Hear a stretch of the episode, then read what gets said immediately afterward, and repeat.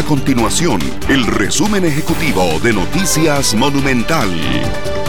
La disminución de 43 colones en el litro de gasolina Super 28 en el litro de gasolina regular y 36 en el litro de diésel entró a regir este domingo luego de que el ajuste fuera publicado en el diario oficial La Gaceta.